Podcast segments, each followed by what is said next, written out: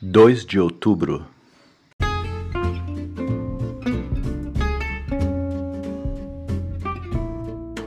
Seja bem-vindo! Você está fazendo parte da jornada da leitura e meditação da Palavra de Deus em dois anos. Os áudios que você aqui vai ouvir, eles terão no máximo uma duração de 30 minutos. Você vai recebê-los diariamente.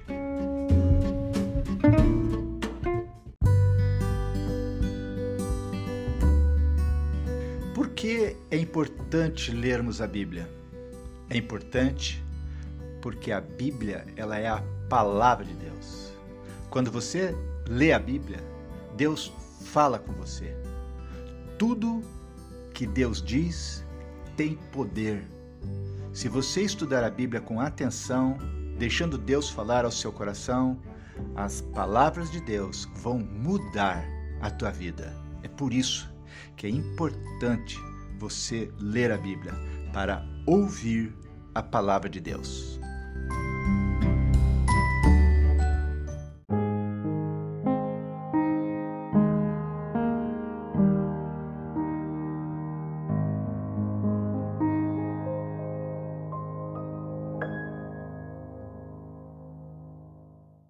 Primeira Crônicas, capítulo 26, versículo 1 os guardas do templo.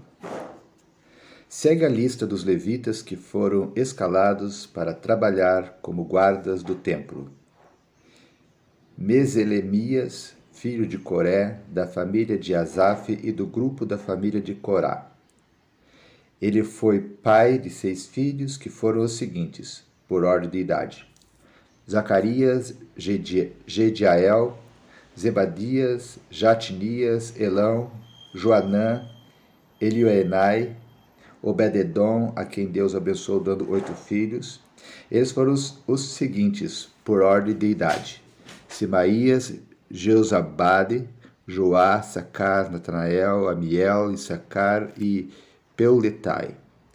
Simaías, o filho mais velho de Obededom, foi pai de seis filhos: Otni, Rafael, Obed, Eusabade, Eliú, Semaquias, por serem valentes, todos eles eram importantes no seu grupo de famílias, e os dois últimos eram ainda mais valentes do que os outros.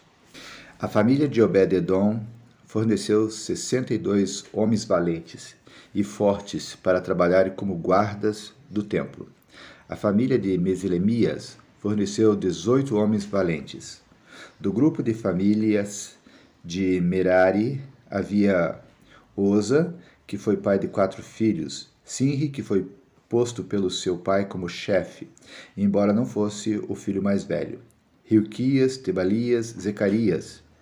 Ao todo, treze membros da família de Oza eram guardas do templo.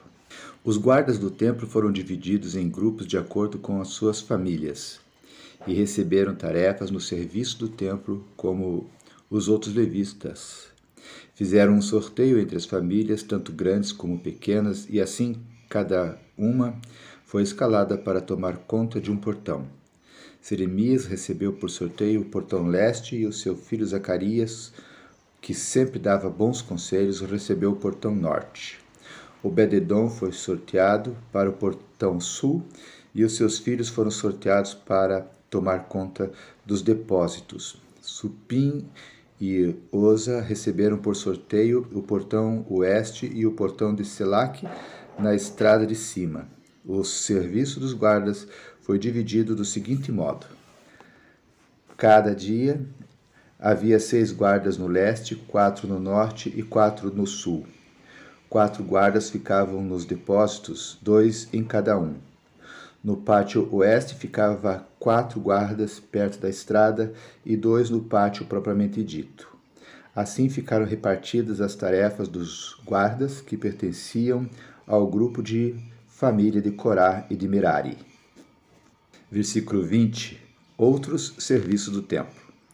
Outros dos seus irmãos levitas estavam encarregados do tesouro do templo e dos depósitos onde ficavam guardados os presentes oferecidos a Deus. Ladã, um dos filhos de Gerson, foi o antepassado de muitos grupos de famílias, entre eles a família do seu filho Jeiel, Zetã e Joel. Os outros dois filhos de Ladã estavam encarregados do tesouro e dos depósitos do templo. Os descendentes de Anrão, Izar, Hebron e Uziel também receberam tarefas. Zebuel, do grupo de famílias de Gerson, filhos de Moisés, era o oficial encarregado do tesouro do templo. Ele era aparentado com Selomite através de Eliezer, irmão de Gerson. Eliezer foi pai de Reabias, e Reabias foi pai de Jesaías, Jesaías foi pai de Jorão, Jorão foi pai de Zicre, Zicre foi pai de Selomite. Selomite e os membros da sua família estavam encarregados de todos os presentes oferecidos a Deus pelo rei Davi, pelos chefes de família, pelos líderes de grupos de famílias e pelos oficiais do exército. Esses presentes eram coisas tomadas dos inimigos na guerra e separadas para serem usadas no templo. Selomite e sua família estavam encarregados de tudo aquilo que havia sido dedicado para ser usado no templo. No meio dessas coisas estavam os presentes dados pelo profeta Samuel, pelo rei Saul, por Abner, filho de Ner, e por Joabe, cuja mãe se chamava Zeruia. Versículo 29. Deveres de outros levitas. Kenanias e os seus filhos, que eram descendentes de Isar, estavam encarregados de escrever o que acontecia e de resolver as questões que surgiam no meio do povo de Israel. Esabias e mil e setecentos dos seus parentes, todos eles homens de valor, eram descendentes de Hebron. Eles foram encarregados de cuidar de todos os assuntos, tanto os religiosos como os da vida comum em Israel. Do lado oeste do Rio Jordão, Gerias era o chefe dos descendentes de Hebron. No ano 40 do reinado de Davi, foi feita uma pesquisa nas listas de famílias dos descendentes de Hebron, e foram encontrados moradores em Jazer, na região de Gileade, soldados de grande coragem que pertenciam à família de Hebron. Entre os parentes de Gerias, o rei Davi escolheu 2.700 chefes de famílias, homens de valor, e os encarregou de cuidar de todos os assuntos, tanto os religiosos como os da vida comum em Israel no lado leste do Rio Jordão, isto é, nos territórios de Ruben, Gad e Manassés do leste. Término da leitura do capítulo 26. Primeira Crônicas, capítulo 27. A organização militar do reino de Davi. Esta é a lista dos israelitas chefes de famílias e líderes dos, de grupos de famílias e os seus oficiais que prestavam serviço militar no reino. Cada mês do ano, um grupo diferente de 24 mil homens estava de serviço, dirigidos pelo comandante daquele mês. Os comandantes de cada mês eram os seguintes: primeiro mês. Primeiro mês, Jazobeão, filho de Zabdiel. Ele era do grupo de famílias de Pérez, uma parte da tribo de Judá. Segundo mês, Dodai, descendente de Aui. Miclote era o seu ajudante no comando. Terceiro mês, Benaías, filho do sacerdote Joiada. Benaías era o líder do grupo chamado Os Trinta, e o seu filho Amizadab ficou no lugar dele como comandante deste grupo. Quarto mês, Azael, irmão de Joabe. Depois, o seu filho Zebadias ficou no lugar dele. Quinto mês, Samute, descendente de Izar. Sexto mês, Ira, filho de Iques, da cidade de Tecoa. Sétimo mês, Elis, da tribo de Efraim, que era da cidade de Pelon. Oitavo mês, Sibecai, da cidade de Uza, que era do grupo de famílias de Zera, uma parte da tribo de Judá. Nono mês, Abiezer, da cidade de Anatote, do território da tribo de Benjamim. Décimo mês, Marai, da cidade de Netofa, que era do grupo de famílias de Zera. Décimo primeiro mês, Benaías, da cidade de Piratom, que ficava no território da tribo de Efraim. Décimo segundo mês, Eldai, da cidade de Netofa, que era, do, era descendente de Otoniel. Chefes das tribos de Israel. Esta é a lista dos chefes das tribos de Israel. Tribo Ruben, Eliezer, filho de Zicre. Tribo Simeão, Zefatias, filho de Macá. Tribo de Levi, Razabias, filho de Quemuel. Filho, tribo Arão, Zadok. Tribo Judá, Eliú, irmão do rei Davi. Tribo Issacar, Honre, filho de Micael. Tribo de Zebulon, Ismaía, filho de Obadias. Tribo de Naphtali, Jerimote, filho de Azrael. Tribo de Efraim, Oséias, filho de Azazias. Tribo de Manassés do oeste, Joel, filho de Pedaías. Tribo de Manassés do leste, Ido, filho de Zacarias. Tribo de Benjamim, Jaziel, filho de Abner. Tribo de Dan, Azarel, filho de Jeroão. Versículo 23. O rei Davi não contou os homens que tinham menos de 20 anos, pois Deus havia prometido fazer o povo de Israel tão numeroso como as estrelas do céu. Joabe, cuja mãe se chamava Zeruia, começou a fazer um recenseamento, porém não terminou. Deus castigou o povo de Israel por causa desse recenseamento. Por isso, o número total não foi escrito nos registros oficiais do rei Davi. Versículo 25. Administradores das propriedades do rei. Esta é a lista dos que cuidavam das propriedades do rei. Depósito do rei, Asmavet, filho de Adiel. Depósito nos campos, nas cidades, nos povoados e nas fortalezas, Jonatas, filho de Uzias. Trabalhadores do campo, Esri, filho de Quelube. Plantação de uvas, Simei, da cidade de Ramá. Depósitos de vinho, Zabdi, da cidade de Zefã. Plantação, plantações de oliveiras e de figueiras que haviam nas planícies de Judá, Baal Hanã, de Gedera. Depósitos de azeite, Joás. Gado que pastava na planície de Saron, Citrai, da cidade de Saron. Gado que pastava nos vales de Zafate, filho de Adlai. Camelos, Obil, que era ismaelita, jumentas, Gedias, da cidade de Meronote, ovelhas e cabras, Jaziz, que era de uma tribo hagarita. Versículo 32, os conselheiros do rei Davi. Jonatas, tio de Davi, um homem sábio e instruído, era escrivão. Ele e Jeiel, filho de Hakmone, estavam encarregados da educação dos filhos do rei. Aitofel era conselheiro do rei. Uzai, o arquita, era o conselheiro particular do rei. Depois que Aitofel morreu, Abiatar e Joiada, filhos de Benaías, se tornaram conselheiros. Joabe era o comandante do exército do rei. Término da leitura do capítulo 27.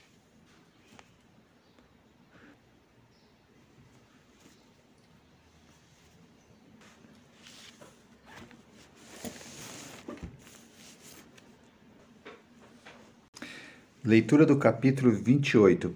Primeira Crônicas, capítulo 28. Davi apresenta Salomão para ficar no seu lugar. Versículo 1. O rei Davi ordenou que todas as autoridades de Israel se reunissem na cidade de Jerusalém.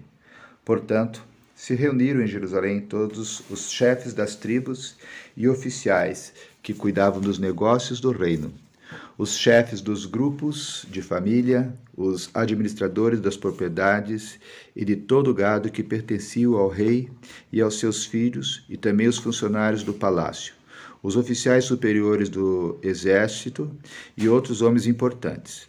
Então Davi ficou de pé na frente deles e disse: Povo da minha terra, meus irmãos, escutem.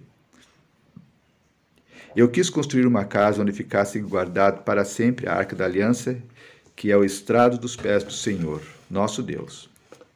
Eu havia feito preparativos para construir um templo em sua honra, mas ele me proibiu de construí-lo porque sou soldado e fiz correr muito sangue. O Senhor, o Deus de Israel, escolheu a mim e aos meus descendentes, a fim de governarmos o povo de Israel para sempre. Pois ele escolheu a tribo de Judá para que dela saíssem os reis. Da tribo de Judá ele preferiu a família do meu pai, e entre os filhos do meu pai ele me escolheu para me fazer rei de todo o povo de Israel. Ele me deu muitos filhos, e entre todos eles escolheu Salomão para governar Israel, o reino do Senhor. E Davi continuou: Deus me disse: O seu filho Salomão é quem irá construir o meu templo. Eu o escolhi para ser meu filho e serei pai dele. Se ele continuar a obedecer a todas as minhas leis e mandamentos, como tem feito até hoje, eu firmarei o seu reino para sempre. Davi disse também: Portanto, agora na presença do nosso Deus e desta assembleia de todo o povo de Israel, o povo do Senhor, eu recomendo a vocês que obedeçam cuidadosamente a tudo que o Senhor nosso Deus ordenou, para que esta boa terra continue a ser de vocês e para que vocês possam deixá-la como herança aos seus filhos para sempre. E a Salomão ele disse: Meu filho, reconheça o Deus do seu pai e sirva-o com todo o coração e de livre e espontânea vontade. Ele conhece todos os seus pensamentos e desejos. Se você o procurar, ele o aceitará, mas se o abandonar, ele o rejeitará para sempre. Você deve compreender que o Senhor o escolheu para construir o seu santo templo. Portanto, seja forte e mãos à obra. Davi entregou a Salomão a planta de todos os prédios do templo, dos depósitos de todas as salas e do lugar santíssimo onde os pecados são perdoados. Deu também as plantas de tudo que tinha planejado para os pátios e as salas que deveriam ficar ao seu redor e as plantas dos depósitos onde deviam, onde seriam guardados os objetos do templo e as ofertas dedicadas a Deus. Davi também deu a Salomão por escrito a maneira de organizar os sacerdotes e levitas no cumprimento dos seus deveres, para fazer o trabalho do templo e para cuidar de todos os objetos do templo. O plano determinava o peso da prata e do ouro que deveriam ser usados para fazer os objetos do templo, para fazer cada lamparina e candelabro, as mesas de prata e cada uma das mesas de ouro, onde seriam colocados os pães oferecidos a Deus.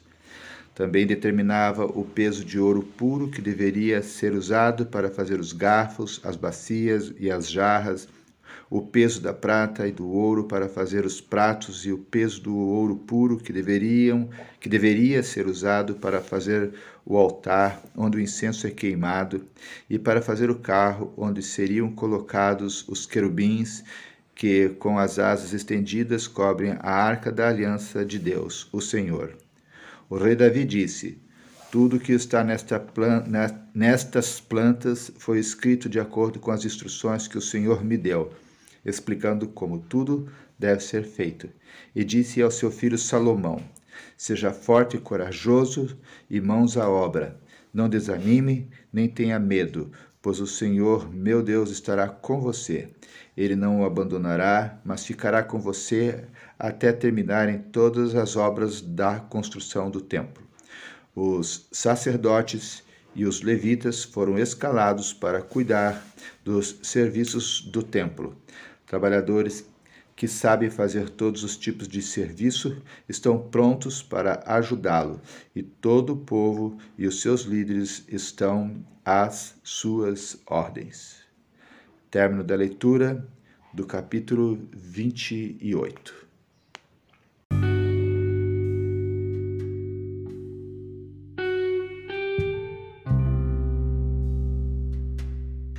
Meu destaque para esse capítulo se encontra no versículo 9, 1 Crônicas 28, versículo 9, onde nós lemos: E a Salomão ele disse: Meu filho, reconheça o Deus do seu pai e sirva-o com todo o coração e de livre e espontânea vontade. Ele conhece todos os seus pensamentos e desejos Se você o procurar, ele o aceitará, mas se o abandonar, ele o rejeitará para sempre. A pergunta é: devemos ou não seguir o modelo de nossos pais? É preciso você compreender. É um grande privilégio nascer num lar em que Deus é o centro e em que a Sua palavra é o guia para todos. É um privilégio nascer numa família que ama a Jesus e que tem sua fé toda colocada nele. É um privilégio ser filho de pais que vivem pela fé. Esse privilégio facilita a nossa vida porque nos permite ouvir desde cedo qual o caminho que devemos seguir, como devemos tomar decisões e o que nos aguarda quando nossa vida for encerrada. No entanto, esse privilégio é apenas uma semente que foi plantada no nosso coração. Cada um de nós deve crer por si mesmo. A fé que nossos pais têm ou tiveram não nos salva.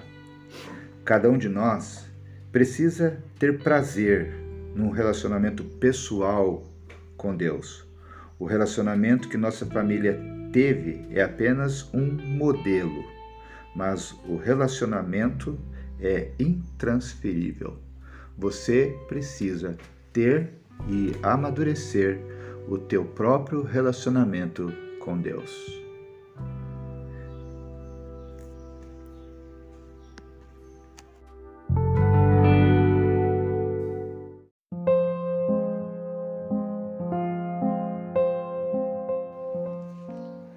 Senhor meu Deus, muito obrigado pela oportunidade de estar aqui, Senhor, nesta manhã, falando contigo, ouvindo a tua palavra, Senhor, tão maravilhosa, Pai. Tão agradecidos somos, ó Deus, porque tu tens sido nosso professor, nosso Deus, o nosso tudo, Senhor Deus. Tu és a luz, tu és a, o pão, tu és a bússola e nós te agradecemos, ó Deus, porque tu estás sempre nos acompanhando e nos dando as tuas instruções. Obrigado, Pai.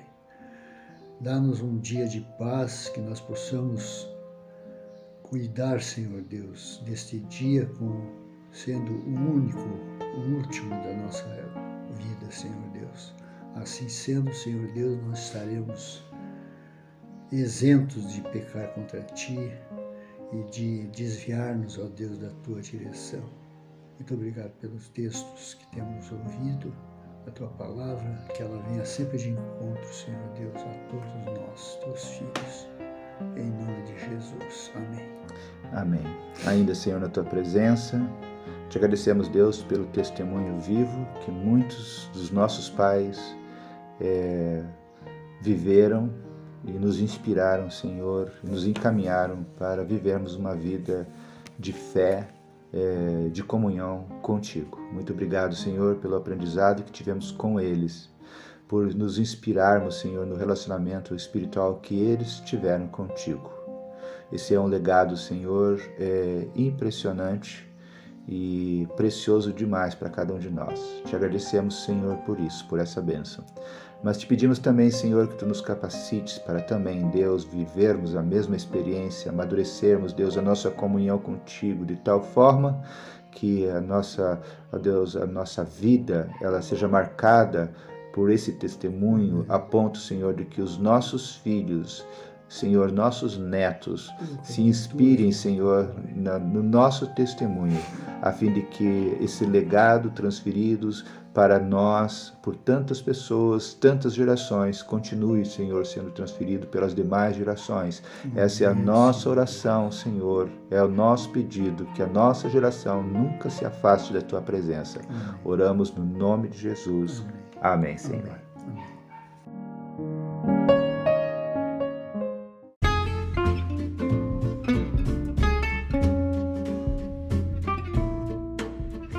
Bênção! Terminamos a leitura do dia 2 de outubro. Mais uma vez estamos aqui experimentando essa vitória. Glória a Deus por isso. é muito importante que eu e você é, desenvolvamos a, a disciplina diária e não abramos mão dessa leitura, porque é exatamente essa leitura diária da palavra de Deus, essa, esse tempo de comunhão com Deus, que vai nos levar a desenvolver aquela uh, maturidade espiritual que eh, os nossos pais nos deixaram como legado e que nós precisamos deixar também como legado para os nossos filhos. A, o, o legado dos nossos pais nos inspirou, mas nós precisamos ter a nossa própria experiência para que ela se torne um legado para os nossos filhos também e nossos netos. Então, assim como Davi deixou esse legado para o seu filho Salomão, que nós também aprendamos, inspirados na vida deles e dos nossos pais, possamos criar esse hábito rotineiro da leitura da palavra de Deus. Então, não desanime, mantenha a sua leitura em dia, selecione o horário certo para essa leitura é, e diariamente é, repita esse, é, esse hábito constante para que você é, isso faça parte inerente à tua vida. Que Deus abençoe você, que Deus abençoe a todos desse grupo de leitura, que abençoe os seus, seus familiares e que o nome do Senhor seja louvado na tua história. Em nome de Jesus. Amém.